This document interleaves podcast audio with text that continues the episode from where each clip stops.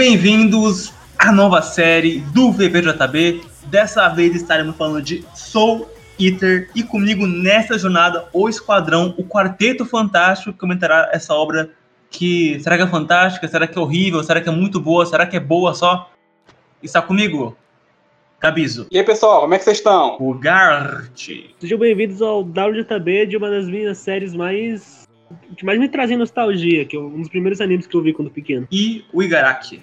Salve, salve, piazada. Estamos aqui com a nossa terceira entrada para a temporada do VVJB. É, se você quiser, você pode considerar a, a do Gash Bell 2 como Season 3, mas eu considero como 1 parte 2, igual animes fazem.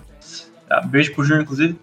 Uh, e bom, é, é, aqui a gente vai comentar nessa série de 3 em 3 volumes, só que talvez, talvez, só talvez mesmo, é, bem mais, no fim, bem provável, no caso, que a gente vá no final fazer o penúltimo episódio ser dois volumes e o último ser um, porque assim a gente dá um, um apanhado bem legal para comentários finais e ainda deixa o episódio final pro meio do Halloween, porque uma coisa que esse mangá tem muito forte nele é essa identidade mais.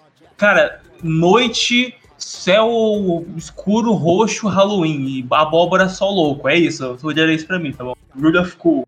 E antes de mais nada, eu queria, uh, primeiramente, é, dizer o que é Soul né? Você deve estar se perguntando aí, gente, o que é Soul. Se você não conhece o que é o mangá, é basicamente um. Soul é um, é um mangá escrito pelo Watsushi Okubo.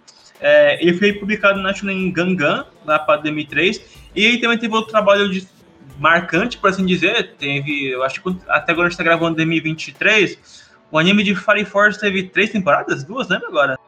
Isso, assim, a terceira temporada foi confirmada, mas ainda tem data de lançamento. Tá, então. É, que teve outro depois de sucesso que é do mesmo universo, não é? Eu não quero saber de Fire Force, foda-se, porque é Soul Eater e ponto, entendeu? Ah, pra mim, achar uma definição clara do que pode ser Soul Eater é muito é, não, é, não, é tão complicado, mas também ah, buscar algo muito específico já para mim já definiu o que o mangá é. Ele não é algo muito centrado, ele não é alguma coisa que você pode definir aqui e ali sobre o que é isso, algo muito bom. Porque eu acho que isso dá pro universo um tipo de originalidade muito única, sabe?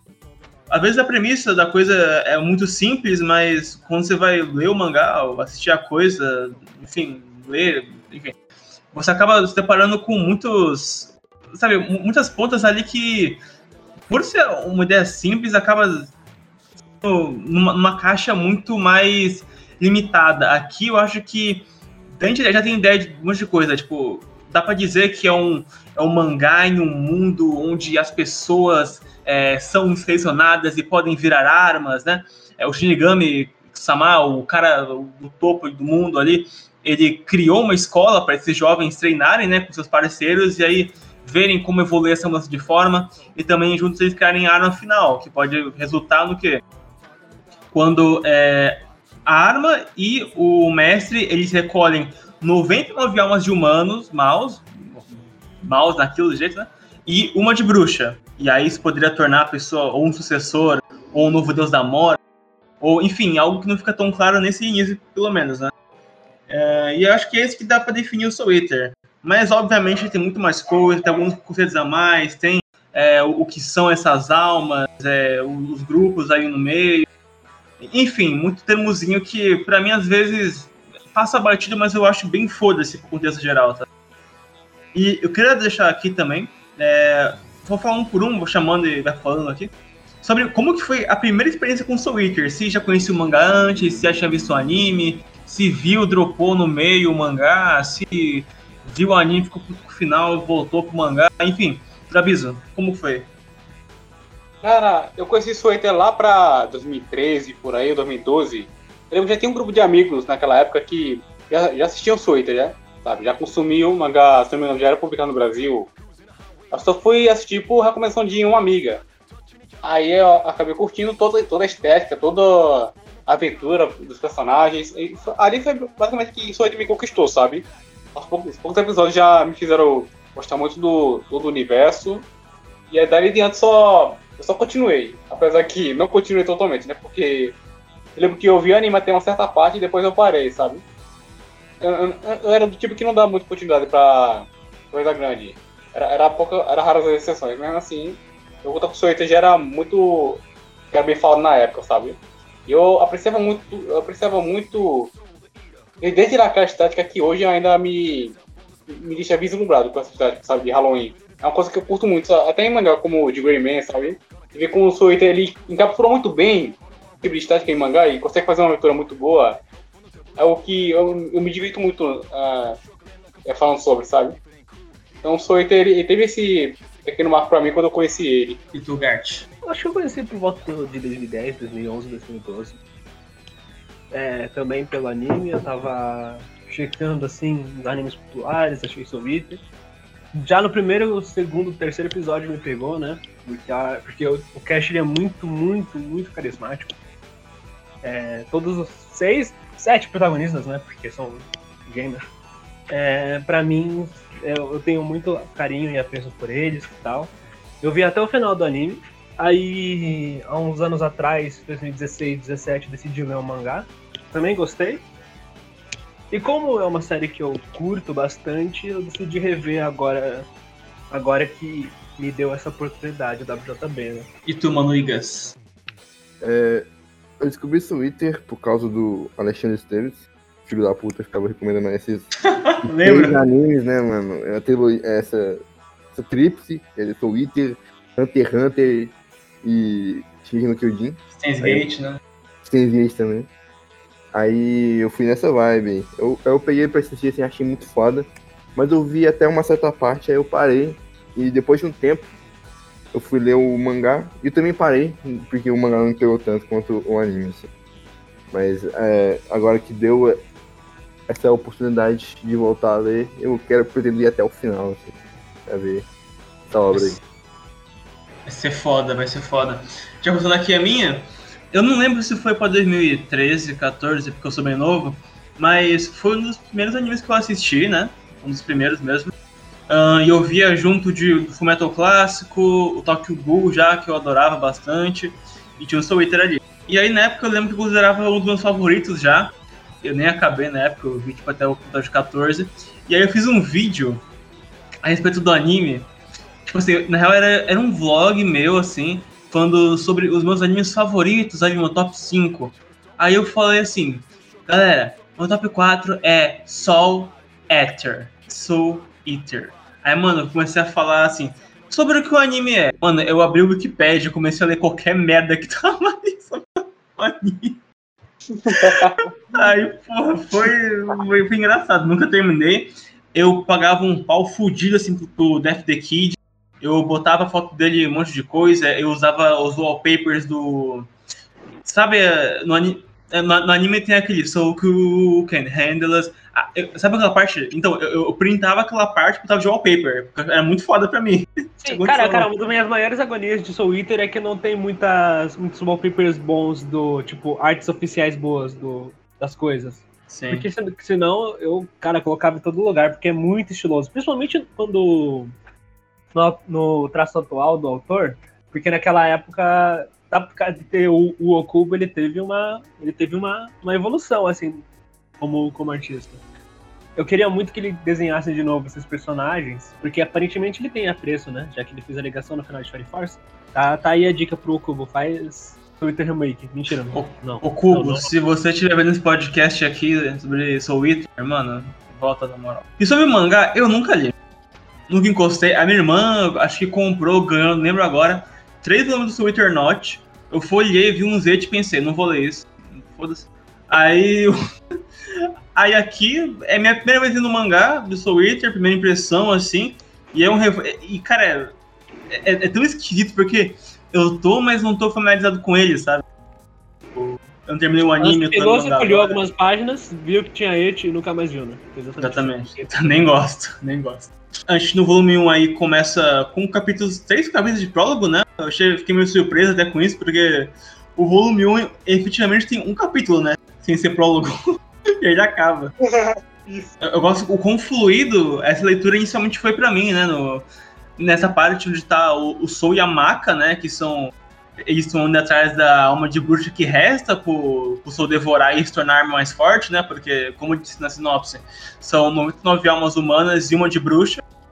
E aí toda essa aventura deles aí para chegar atrás da, da Blair, né? Que é essa essa bruxa é muito gatuna no sentido literal, tá? Porque ela no fim é uma gata. E eu vou, eu vou dizer aqui uma coisa. Cara, mas o, o, a Maca e o Soul são feios pra caralho nesse começo, hein? Pelo amor de Deus. É muito clássico. Tem dos dois, mano. Cara, vocês falam isso, mas eu, eu, vou. Agora eu vou puxar a sardinha. Tipo, Soul Eater foi o primeiro grande mangá do, do Okubo. E já no primeiro capítulo tem uma. uma... O Okubo, ele tem, ele tem uma noção de, de quadrinização que os outros. que, tipo, eu não vejo na maioria dos mangás de primeira leva dos artistas. É muito fluida a leitura de Soul Eater. Até porque, para mim, ele foca muito mais no visual, sabe? Do que no. Mesmo, mesmo os bichos sendo um pouquinho feios nesse livro. Sim, sim. É, é, é, muito. É muito bonito, assim. Ele tem uma boa noção de quadros, ele faz. Ele entra e sai do, dos quadros o tempo inteiro. Nem, nem parece que é que é o primeiro grande mangá dele. Os movimentos de batalha dele é, é mais tipo. Ele faz os, as rajadinhas assim de ar bastante. Quando, na luta contra Sten, principalmente, no, nos primeiros capítulos, você vê que ele usa bastante esse recurso. Já nesse início do, do é, o, o, prólogo parte 1 né, do Eater, uh, a gente tem que eles estão recebendo essa ordem do Shinigami Samako, se aqui tem uma sinopse, e a arma dele é o. Gente, me perdoem, eu, eu não.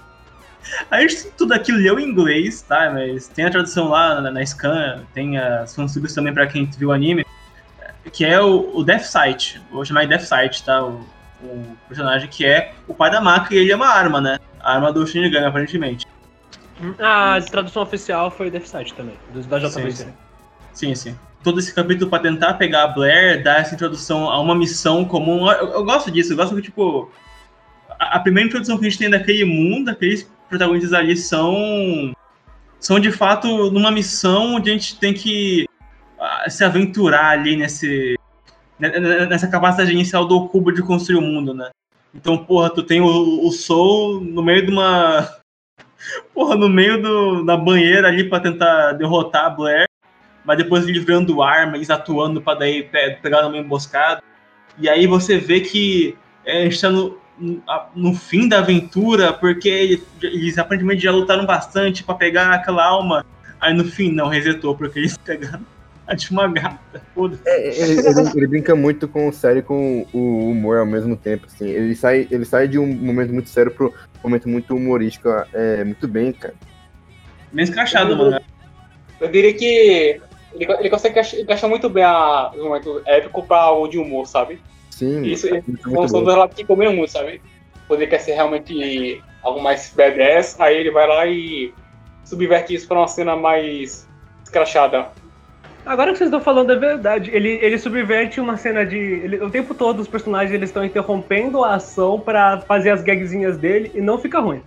Não Sim, fica ruim, não fica deslocado, é muito do mesmo estilo. E é engraçado pra mim, eu, eu acho, eu, eu, eu ri bastante nesse, nesse é, Eu ri bastante. O humor de Switch é, é, é, muito bom, assim, porque é, é, muito escrachado e tem uma transição boa.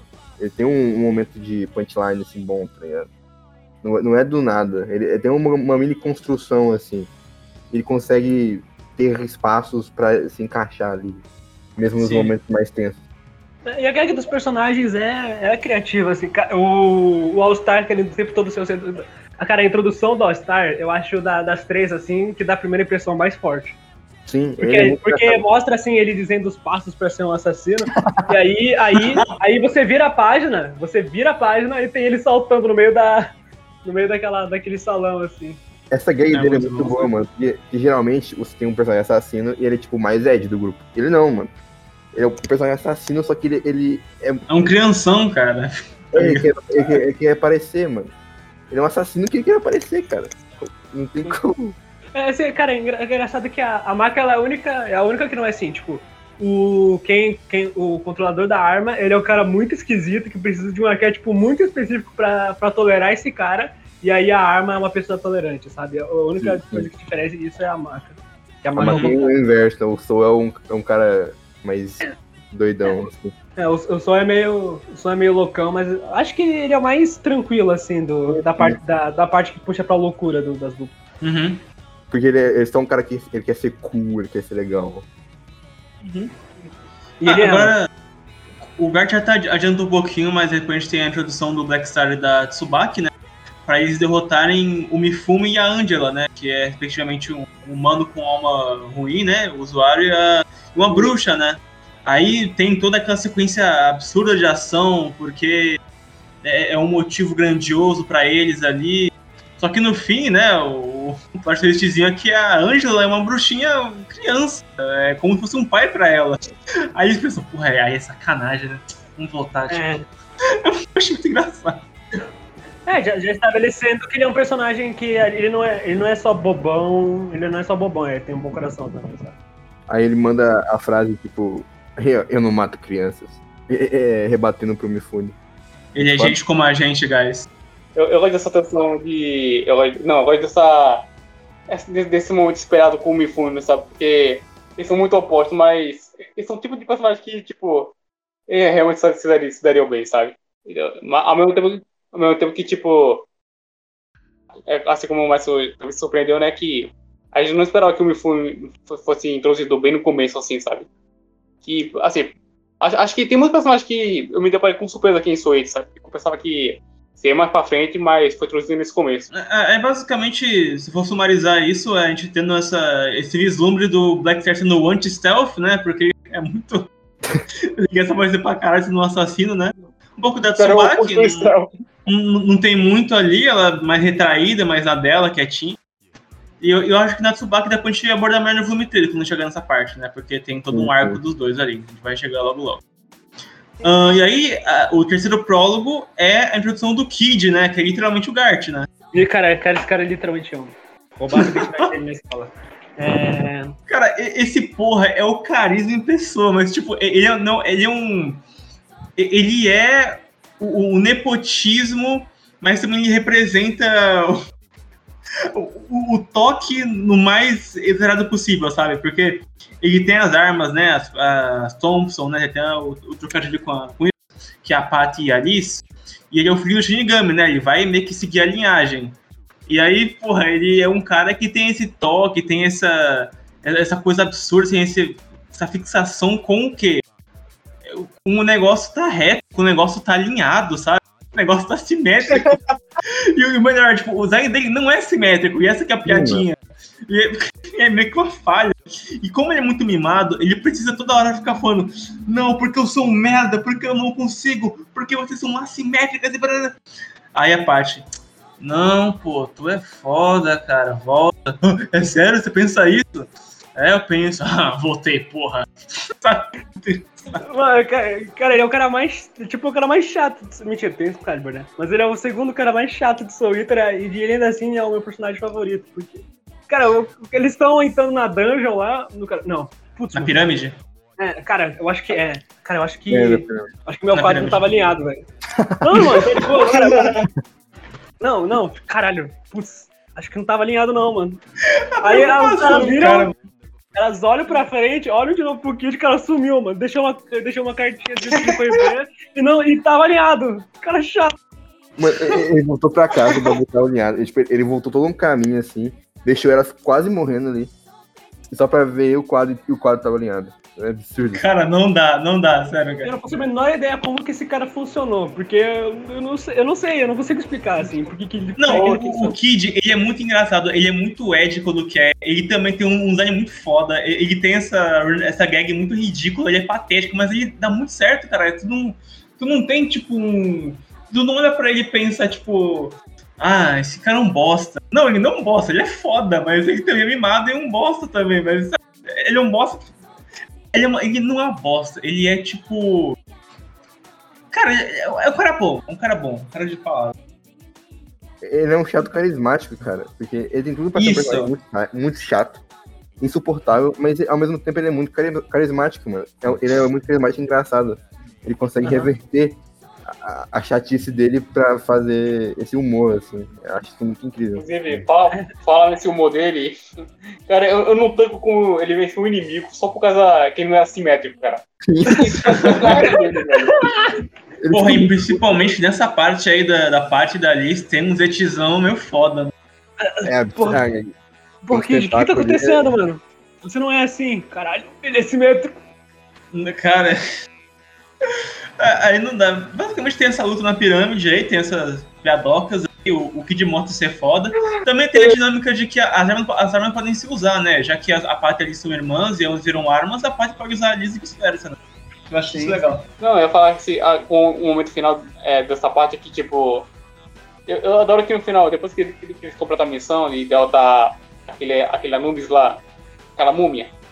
Aí, ele, aí eu, eu queria até falar, pô, é, é, é uma pena ter, que- ter que me despedir dessa linda pirâmide. Aí ele olha e vê que ele, ele veio destruir a pirâmide. Aí ele fica, e ele fica tristão, muito bom. É, Cara, eu, É, eu acho que eu acho que ele ser, ele ser um cara tão, tão patético assim nas coisas que ele tenta fazer, compensa ele ser chato pra cacete. Sim. Nossa, compensa mesmo, cara. Aí a gente acaba o prólogo, né? Os três prólogos, e a gente vai pro capítulo 1, finalmente. Mas ó, eu acho, eu acho uma sacada muito arriscada você fazer três capítulos um, assim, sim. numa, numa revista, cara. Achei Funciona bastante. Não, funciona no, no, no volume, mas pra, pra ler semanalmente ou mensalmente, não lembro agora como que foi lançado. É uma jogada de mestre, né, cara? Cara, o, cara, o cara fez três. Cara fez três. cara, Imagina a galera que tá lendo assim, tá? Vamos ver essa história dessa tal de maca e esse tal de sol ali. O cara. Não, não. Oi.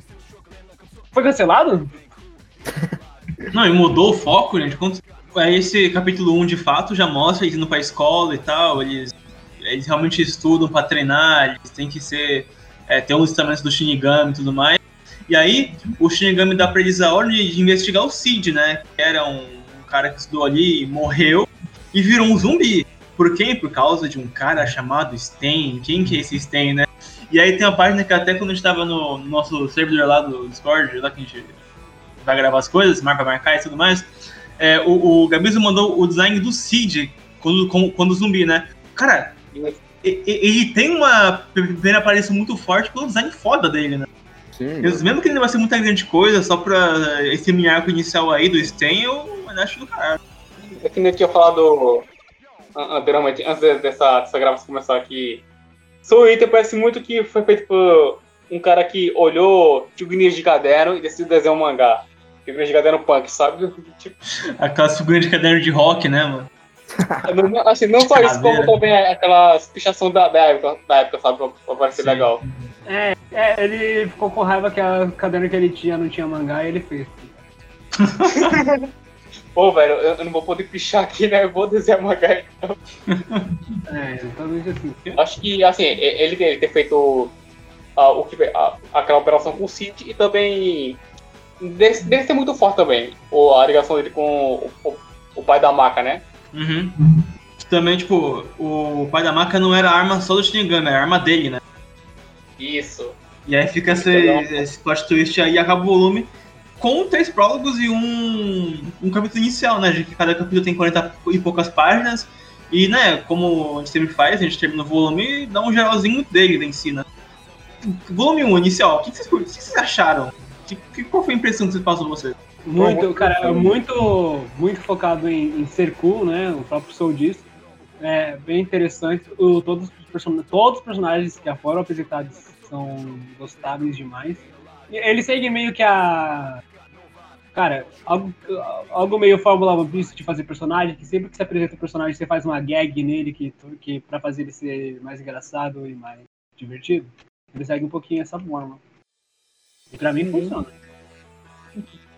É uma boa introdução no geral, tá ligado? É, é- é meio estendida, mas ainda assim, é, um- mesmo ela sendo estendida, ela tem a sua função ali e é boa, assim. é- é- são três historinhas, são, são três historinhas meio sides, assim, só dos dos personagens mesmo. Não tem muito a ver com a história principal, mas ainda assim é, é, é, é gostável, tá ligado? Não é maçante, assim. E é meio arriscado, como o Gart falou, que é um início de mangá e você bota três histórias que não tem nada a ver com o foco principal, assim, só pra introduzir personagens. É, mas ainda assim, por os personagens serem extremamente gostáveis, é, funciona, tá ligado? É, é uma boa jogada. Então, eu achei uma boa introdução para, assim, para dar essa variedade entre time cômico e atmosfera, atmosfera entre esses personagens, sabe? Então, eu sinto, eu sinto- que se você realmente vai comprar Soul Eater pela, pela capa dele, assim, por esse elenco que já, já estão te perdendo, então você não vai se sentir tão incomodado assim, sabe? Você vai ficar com uma, uma cara de quero mais. Então, esse, esse volume, ele, ele, realmente cumpre o, o que propõe, sabe? Ele, te dá toda essa introdução e te joga numa situação que te faz querer acompanhar depois, sabe? Você vê, você vê toda essa primeira batalha e você meio que fica querendo saber mais desse universo, saber até onde essa história vai, ou até mesmo saber como o Cubo, ele. Que, que tipo de cena legal ele vai fazer na, na prova, sabe? O design legal, baseado em, em algum monstro ou lendo do Halloween. O volume 1, no geral, acho que foi uma introdução que me surpreendeu positivamente, altamente fluida, eu terminei bem rápido até esse volume. Fiquei surpreso e contente, porque, né, o arco do Stand, né, não lembro nada quase quando fui ler, né? Quase que eu, minha, minha impressão era um anime, e mangá eu, tô, eu só tô tendo contato agora, então fiquei caralho, vamos ver isso aí, né? E o volume já começa com a luta do Sten, né? É, o Sten contra o Blackstar Yatsubaki e a Makio Soul. E aí é aquela coisa muito tensa, né? Porque é um cara que derrota facilmente o Blackstar, é, começa a, a, a tor quase torturar a Maka, o Soul se ah, esforça muito pra derrotar e tal. Comentário, eu acho que eu acho que o Soul ele faz muito bem como todos os personagens principais, eles são meio patéticos, mas eles, mas eles são competentes naquilo que eles só fazem, sabe? Uhum. Mas continue. E aí, no final das contas dessa luta aí, o, o Sten revela que era pegadinha, né, cara? E passaram no teste ali. Ele não, mas e o Cid? Não, não, mas e o Cid? Não, pô, ele é meu parceiro e tal. Pô, meu irmão pra mim. Ó, matei ele, mas o que eu faço? Foi, foi, eu só quero dizer que acho que ninguém mencionou, mas que no volume 1 eu perdi tudo que do nada tá. O mangá tá falando sobre. Tá, tá focando todo o Cid. Do nada o Okubo mete uma página dupla da Blay pelada no banheiro. Pois é, né? Não, tipo, colorido ainda, cara. Que caralho. O cara, ele coloriu, cara. Ele quer é verdade, né? Aí depois desse mini arco do, do Stent, tem um crossover do mangá já, né? Tipo, bota o, o Kid pra conhecer o, o Soul e o Blackstar, que estavam aí apaisando na frente da escola. E aí, mano, é, cara, é, é uma putaria isso aí, né, cara? É rarrada no cu, né? Porque o Kid tá muito puto, porque o. Porque o, o Blackstar quebrou o que fazia a academia lá ser simétrica, né? Cara, essa, essa introdução. essa introdução dos personagens é muito perfeita você vê a, a, o Soul e o Blackstar, eles já são amigos. Aí você tem todo aquele bagulho, tipo, ah, mano, eles estão matando aula, assim, puta, vai dar merda. Aí estão esperando o Death pra poder batalhar com ele, só porque o Blackstar, ele quer, tipo, nossa, quer ficar as atenções. Tipo, tá muito errado Não, eu adoro que, tipo, eles tentam se juntar ali, né, fazer o Soul ver a arma e o Blackstar tentar controlar, e aí não dá certo, e falam assim, não, vamos terminar, vamos acabar com tudo agora. Mó clima, eles se abraçando, tá ligado? Mano, muito. Acabou amigo. Acho que acabou entre nós. Tá Sim, cara, não, não dá, não, cara. É, e é legal como as gags elas se mesclam, né? Sim. Ah, ah, eu, eu falava que. A que eu gostei muito de, de, dessa parte aí, deles lutando. É quando no final o. O, o, o, Kid ele revela todo a, todo, todo, toda a alma dele, no final ele, ele acaba perdendo porque o cabelo dele foi cortado no, na batalha. Pois é, e ainda bota no. O Okubo ainda coloca, né, no, no quadro escrito assim. Depois dessa, Kid ficou no hospital por uma semana. Foda-se. Depois de um mês ele conseguiu voltar nas aulas. Ele, é, ele é uma mistura de ser é, uma bagunça e uma excelência de pessoa mesmo. Aham. Uhum. Eu, eu seria amigo do Kid, assim. É, é tem, tem ressalvas. não, deve ser um cara chato, mas um cara legal, velho. Ah, é que a, a, o que salva o Kid é que ele, tipo. Naquele, a, gag, a gag chata dele é tão. Ele é tão chato nessa gag que ele acaba fazendo nada direito, tá ligado? Aí a gente tem simpatia por isso. Depois desse, desse capítulo, né, da, da, do encontro deles, temos aí uma introdução a uma figura perversa desse universo de Soul Eater, uma figura que pode ficar aí até, sabe-se lá quando, né? Porque, como eu não avancei muito no anime, não faço ideia de onde que vai isso aqui, então tudo bem. Que é a Medusa, né? A gente é, coloca aí a Lu, algo mais soturno, o Kubo usa mais é, sombra para mostrar a personagem. E ela tá ali, ela é uma bruxa, né? E tá ali para mostrar das almas que estão vagando ali, o Cronos e o Ragnarok, é, que o sangue dele é preto. E aí no meio da noite tá a Maka e o Soul, e acaba que algumas almas estão sumindo, indo para algum lugar específico, que é uma construção de uma igreja gótica, né? Que esse lugar tá contendo essas almas. E aí quando eles vão para lá, eles acabam dando de cara com o Crona, e aí começa essa batalha muito intensa, né? Porque é, não dá pra saber até onde isso pode chegar, até onde isso vai. Uh, e aí a gente vê esse espírito estranho saindo das costas do Crona enquanto ele fala sozinho, é muito bizarro. É, não é um espírito, é um Kishin, é, é um negócio que a gente não entende direito o que, que é, mas eu gosto dessa estranheza inicial, assim, do, de parte do personagem. Já, já quero falar aqui que o Corona, o Corona pra mim tem um dos melhores designs de Soid inteiro, sabe? Eu acho muito carismático. É, é, ele é simples, mas ele é o simples que faz bem o seu papel também. Uhum. Ele tem todo, todo, aquele vestidão preto e ele tem um cabelo rosa, assim. É muito insano. Um olhar, Além um olhar de morte. Também, né? Sim, sim, Ragnarok. O design do Ragnarok em si é muito foda, né? Nossa, o Ragnarok é muito pique. Principalmente porque o primeiro contato com ele é você ver aquele bichão e ele tá gritando pra caralho. É um, um som tão, tão, tipo, agudo que faz vibrações e essas vibrações elas conseguem perfurar até a defesa de uma arma, tá ligado? Sim, então, sim. É um bicho bizarro, um bicho muito insano. Chega no nível tão intenso até que o, o Soul leva uma na, no bucho, né? Então a perfurada ali acaba fundindo o sangue dos dois, né? Por causa dessa situação aí da espada. É, é, eu, eu muito de todo o design, assim, do Ragnarok e, da, e do, do Gona, e tipo. Assim, é, é engraçado como. É um pouco assim, subversivo quando você vê assim, inicialmente, né? Porque você vê eles do Ragnarok sendo um monstro que controla o Crona, né? Mas na verdade eles são um, um pateta, sabe? Quando você olha bem, bem perto. Eu gosto dessa, dessa dinâmica dos dois, sabe? um, um, que não sabe o que fazer e o outro que tenta dar esse conselho, mas ambos acabam não se ajudando ainda mais, sabe? Uhum. Ao mesmo tempo que eles se ajudam. É, é meio que. É quase, quase parecido com. Quase parecido com o Kid, sabe? Quase parecido. É, tem uma semelhança ali, né? Apesar que o Crono é muito mais perturbado quando você olha bem ah, é, nesse capítulo sabe? Porque ele, ele, já mostra uma anormalidade muito maior, não só pelo seu sangue preto, mas também suas, suas habilidades, né? E justamente uhum. ele vai ser fruto de, fruto de, é, de, de, alguém por trás. Nesse momento, a gente descobre que o Sol acaba levando a pior, é, fazendo de tudo para proteger a máquina. E esse é o primeiro ponto, ponto de, de conflito de drama que o entrega nesse começo. Uhum.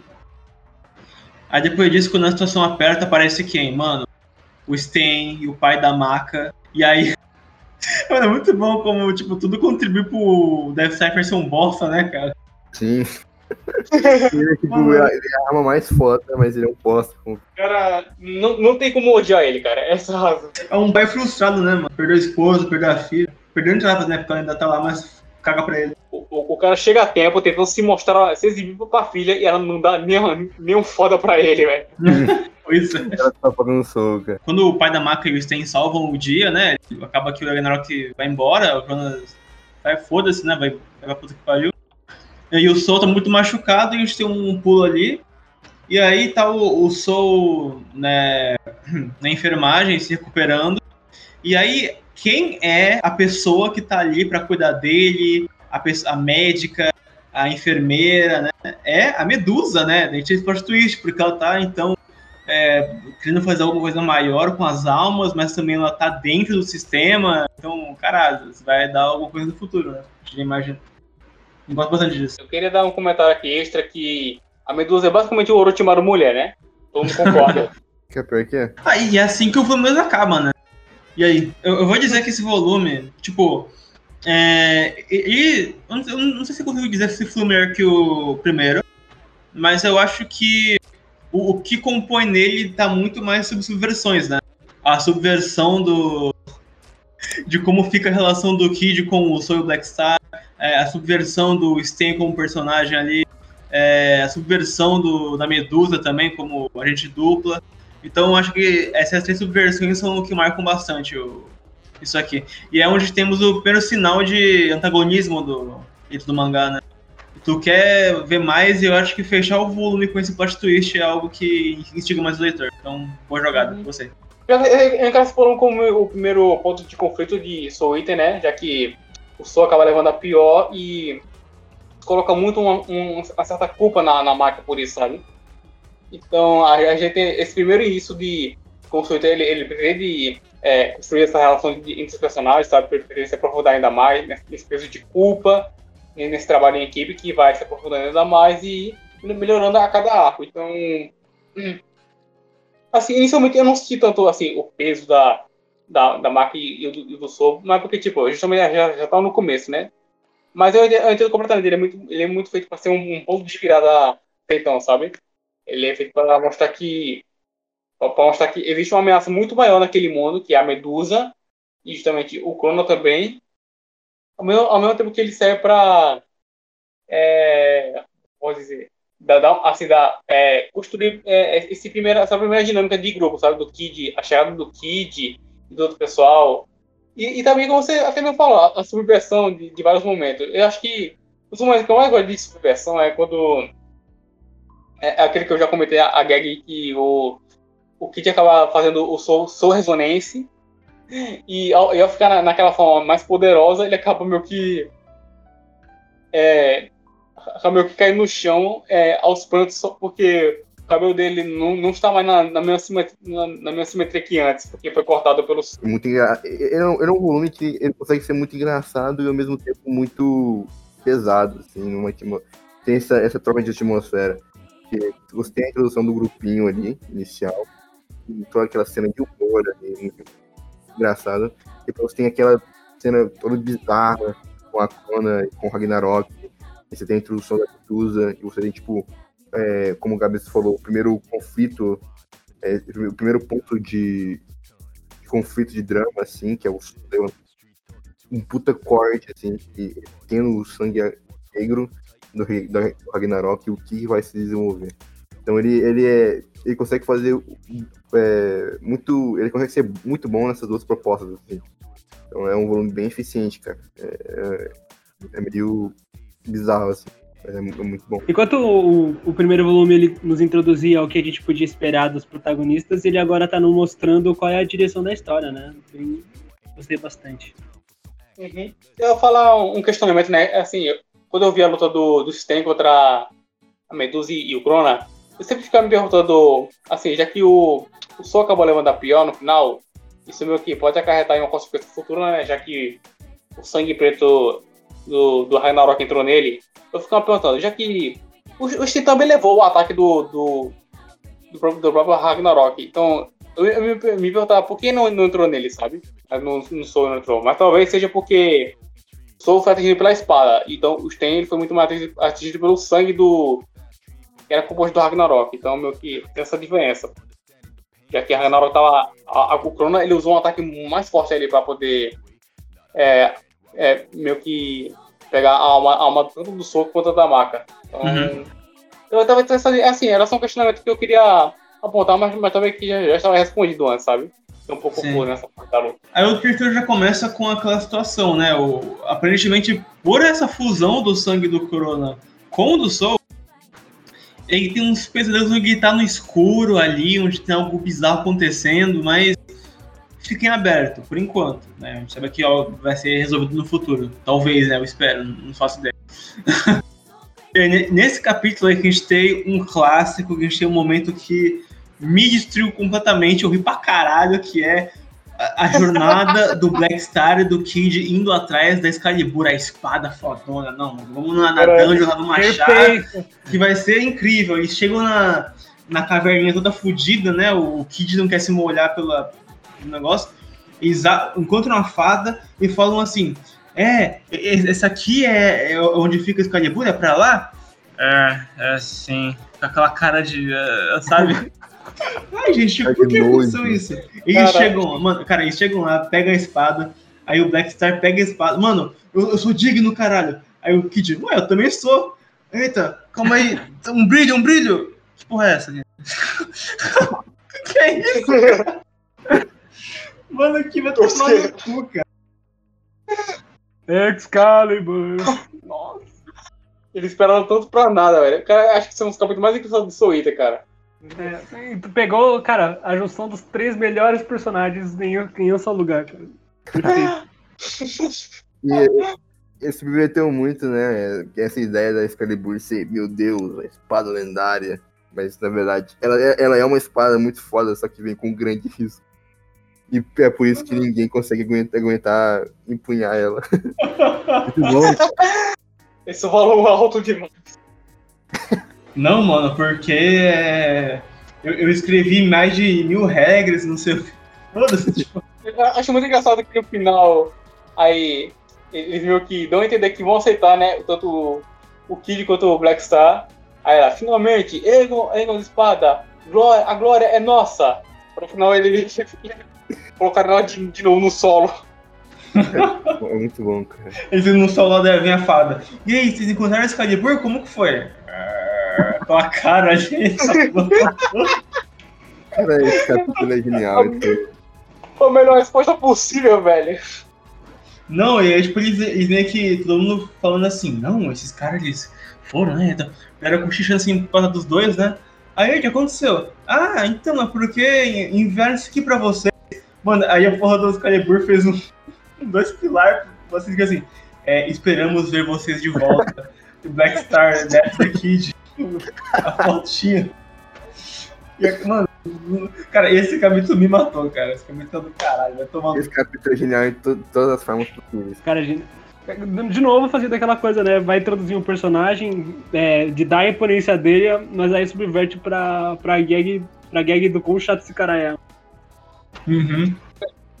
Eu queria falar aqui um detalhe pequeno que eu sempre perdia no fato que o Black Star ser, o- ser o cara que sempre quer estar no seu, nas, das atenções, né?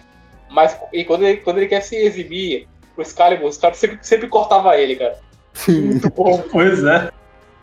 Agora a gente entra num arco onde a gente foca mais na Tsubaki, né? Agora é o arco da Uncanny Sword, né? Que é onde tem essa missãozinha da Tsubaki com o irmão dela. E é onde a gente sabe um pouco mais sobre o Black Star. Ele faz parte dessa família dos Star, né? Onde é um bando de assassino, mas ele é o que sobrou, mas ele não é tão pau no cu assim, sabe? Então é é um cara que desonra a família de certa forma, né? Mas foi essa família mesmo que dizimou esse, essa vila. É o arco que tanto favorece a Tsubaki contra o, Black Star mesmo. No, no geral, eu achei a pior parte do, desses volumes, mas ainda assim é legal pra conhecer um pouco mais da personagem. Mas eu acho que É. de- dessa, essa mudança de tom muito, tá, vamos daqui para cá, deste jeito, com esse desenvolvimento. Não, não curti muito não, cara. Cara, porque eu tenho uma, reclamação semelhante, sabe? Mas, tipo, minha reclamação é que. Cara, eu achei esse arco da Tsubaki cedo demais, sabe? Muito cedo. É, muito cedo, a gente não conhece É. o personagem, né? É, a gente não liga o suficiente pra ela pra tipo, ter um impacto grande assim. Aham. Assim, a, a parte do, do Black Star de boa, porque tipo, foi só um pequeno. Um pequeno. É, posso dizer. Vislumbre do que poderia ser essa história por trás dele, sabe? Mas não resumia muito o Black Star ali, sabe? Então Uhum. o mangá meio que deixava você redescobrir ainda mais depois o, o, o que vai se relacionar a ele, sabe? Então, meio que. Esse arco da, da Tsubaki, ele meio que. Acho muito um fechamento de personagem é muito cedo aqui. É de- eu falo de certeza. fechamento total mesmo, sabe? Um fechamento muito total. Do que era pra ser todo, todo o plot dela, sabe? Aí você coloca de volta um fantasma do passado, coloca ela possuída, coloca numa situação onde ela pode não voltar, né? Uma briga interna contra o seu irmão, um monte de flashback, pra no fim acabar não sendo tanto. Tipo, algo. Assim, é- e a vida continua. Então, tipo, se esse for o ápice dela, então, meio que foda-se, né?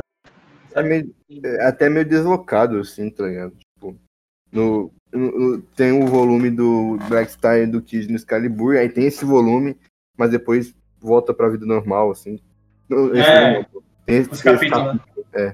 Esse mundo que. Eu sinto que, esse, que, esse- essa parte dele deveria ser realocada mais pra frente mesmo.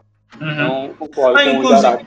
inclusive essa, o, o que eu curto nesse arco aí do Duncan Sword é que o. é, Toda, toda essa parte dentro da espada parece rascunho, né? Parece que Essa a arte tá finalizada. É um experimento muito bom, velho. Pra transmitir essa sensação de outro mundo ali, sabe? Sim, sim. Eu, eu, eu gosto muito desse detalhe, dessa sombra, sabe? Parecia algo. Fosse um, um sticker, sabe? Eu falar que no geral, assim, mesmo sendo o arco da Tsu- Tsubaki, eu, eu, eu sinto que isso favorece muito mais, favorece muito mais o Black Star do que ela, sabe? Sim, Então, que- é porque tem assim, aquela sequência. Aquela sequência do Black Star, tipo, levando porrada pra ela, assim. Isso, essa canção é muito boa, assim, é muito boa. Eu sinto que, apesar de ser realmente cedo demais, eu sinto que eu, eu consegui é, tirar um valor desse arco, sabe? Essa cena do Black Star realmente conseguiu me, me, me- mostrar essa relação da Tsubaki com o Black Star, sabe? E essa ligação que eles, que eles sempre tinham. Então, meio que eu, eu, eu consegui comprar a ideia que o mangá conseguiu me vender ali, sabe? Que faltou esse, esse, esse porquê deles estarem juntos. Então foi muito bom. Aí depois disso a gente volta pra, pra Medusa, né? Nessa reta final do volume, onde a gente conhece al- algumas participantes aí dessa tal facção, que é o a gente viu antes, a Eruka, a Eruka que é um sapo, uma sapa, diga como quiser. Ah, o Mizune, né, que apareceu antes, com a Angela, e a Maba-sama. Foda-se, né? É, por enquanto, a gente sabe que eles existem, mas é isso. É mais pra gente saber que eles estão ali. O porquê não importa por agora, ao, ao que parece, pelo menos. Né? Ahn, e aí, depois dessa transição para o final do volume, a gente tem também o, o Soul. Ele, ele sonha com uma coisa muito estranha, que é o que ele tá com o terno, ele tá ouvindo música jazz, ouvindo blues aí no vinil. Aparece um, um diabinho anão com pernas curtas e com chifre. E é isso. Por quê? Não sabemos ainda por quê, mas tá aí, né?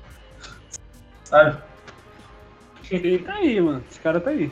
Vamos ver, né? Ah, e também tem o fato dele imaginar também o, ele saindo do, do estômago da maca. Por quê, velho? Isso. Cara, agora não. É, e até agora com uma cicatriz, né, também. É, tem muito dessa, dessa coisa da cicatriz e acho que tem muito dessa. É, essa, essa sua ressonância acabar meio que prejudicando muito a marca, sabe? Eles sempre têm Uhum. essa conexão de alma e se fundir. É Ele, porque brinca muito, ele brinca muito essa parte do, do Soul, é, ele brinca muito com todos esses mitos do diabo, assim, que ah, o diabo usa terno e ele e a- o blues é o bagulho do diabo. É, é Uhum. bem legal. Gosto bastante disso mesmo. Ah, e depois disso a gente tem essa pequena luta da Medusa contra a Eruka, que quer matar ela, por- porque sim, né? Ah, e daí ela mostra o- do que ela é capaz de fato, acaba matando a Mabasama, que é membro do grupo ali, se não me engano. Ah, e aí, depois desse medo todo que é causado, tem algumas interaçõezinhas legais do, da maca do Soul com o Stan ali, porque a maca depois desse trauma, ela não quer que isso se repita e quer que ele fique mais forte e assim a fortaleza, sabe? Então isso vai ser legal. Uhum. E o pai dela consegue ser. Eu vou falar que o pai dela consegue ser a pior, pior pessoa pra ser um conselheiro de, desses momentos, né? E, e essa cena da Medusa com essas duas bruxas, eh, eu acho ela muito boa, porque ela mostra o do que a Medusa é capaz, e, tipo, como ela é um bicho tenebroso, assim, como é, você deve temer ela. Ela Uhum. tipo, literalmente explode as duas, assim, de, de dentro pra fora. Muito foda. As duas não, a, a- o sapinho. Maba. Sim, sim. Foi, foi o ratinho, eu acho. Foi o ratinho que acabou. Só... É, só o rato que foi de base ali. Aí por fim a gente tem um cliffhanger de, alguém, de uma pessoa presa com, o olho, com os olhos presos ali, é um homem com um olho de demônio que não consegue ver nada, mas ele queria ver uma boa comédia. Fim do volume. Uou. E aí? O que vocês ficam achando do volume 3 aí? Introdução Eu do Coringa. que. Esse cliffhanger é só o cara abrir o cabelo do Excalibur. Foi uma boa comédia. Verdade, tá aí. Verdade, o cara não leu o mangá, mano.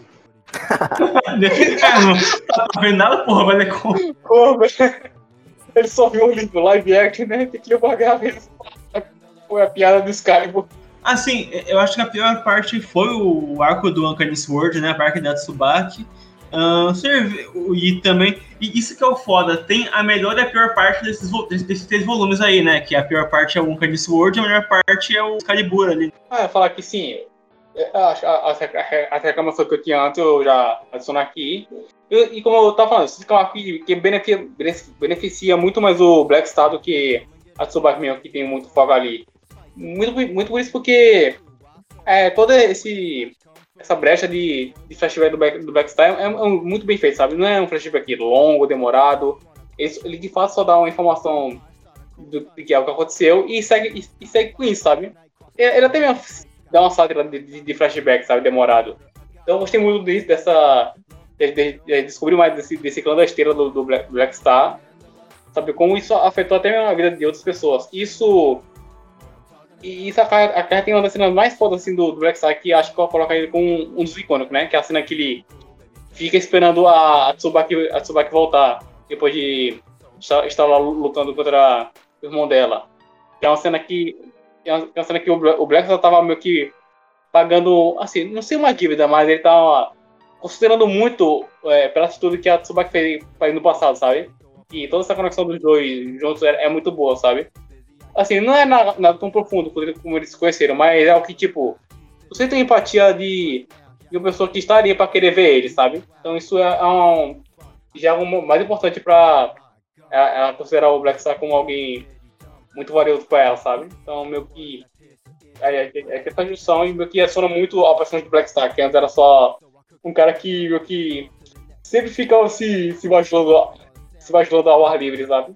E esse volume ele mostra também de novo, a competência do, do Okubo de, de fazer uma transição é, de momentos sérios para momento de humor.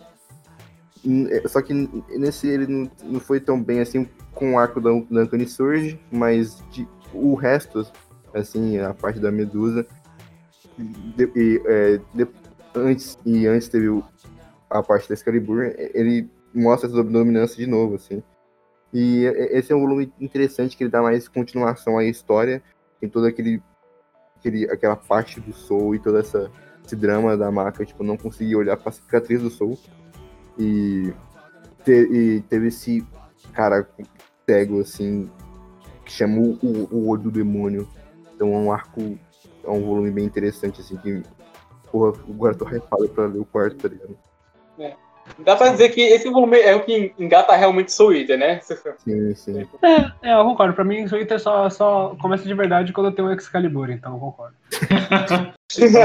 Antes era o filler, né, meu? É que eu gosto muito dessa visão que o Kubo dá para, como posso dizer, esses universos, como posso dizer, alternativos ou mundos, sabe? Por exemplo, tipo, o pesadelo do, do Soul é, é todo aquele, aquele quarto que tem um diabinho ouvindo jazz de terno tipo, ao mesmo tempo que tem essa repressão, essa repressão do, do escuro, sabe? Do vazio. Então ele, o som meu que tem sempre essa, essa opção de ficar lá com o diabo e, e, é, pro vazio que acaba acarretando em um, um desespero muito maior para ele, sabe? Do, do Ragnarok.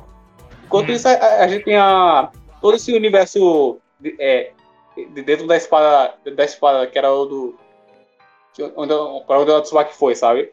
Que, que é basicamente um, um mundo rabiscado, como a gente pode ver no, no mangá, mas que tem sempre essa, essas sombras esquisitas ali, sabe?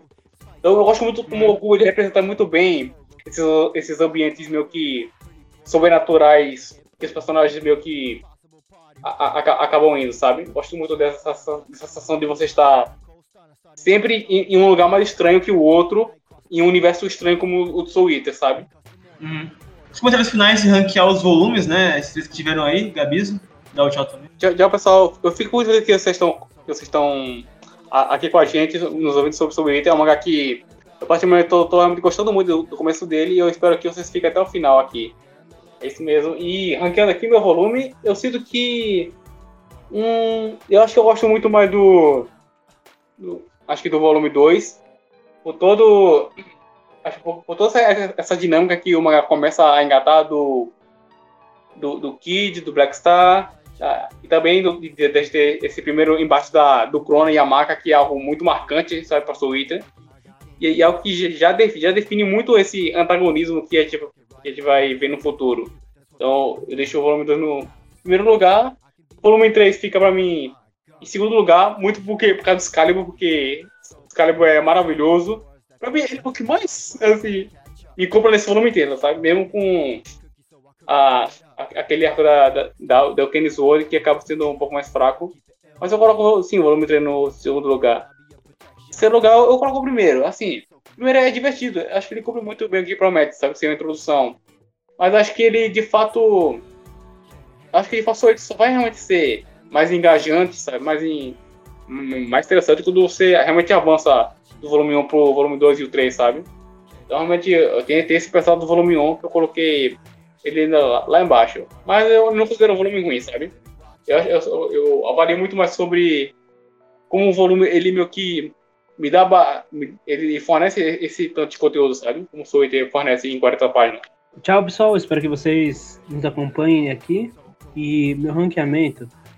Em primeiro lugar, eu acho que o primeiro volume, porque eu achei ele uma introdução muito boa. Aí fica complicado para mim, né? Porque tem a Excalibur contra. Excalibur contra, contra aquele primeiro confronto. Eu vou para aquele primeiro confronto, né? Então é um, dois e três.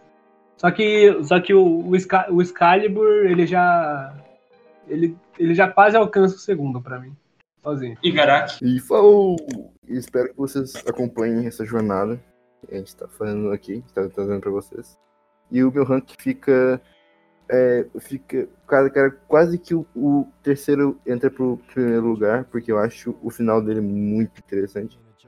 O cliffhanger é muito bom, mas o 2 ele tem, ele tem coisas melhores. Assim pontos é, bem mais. Ele tem pontos mais é, interessantes.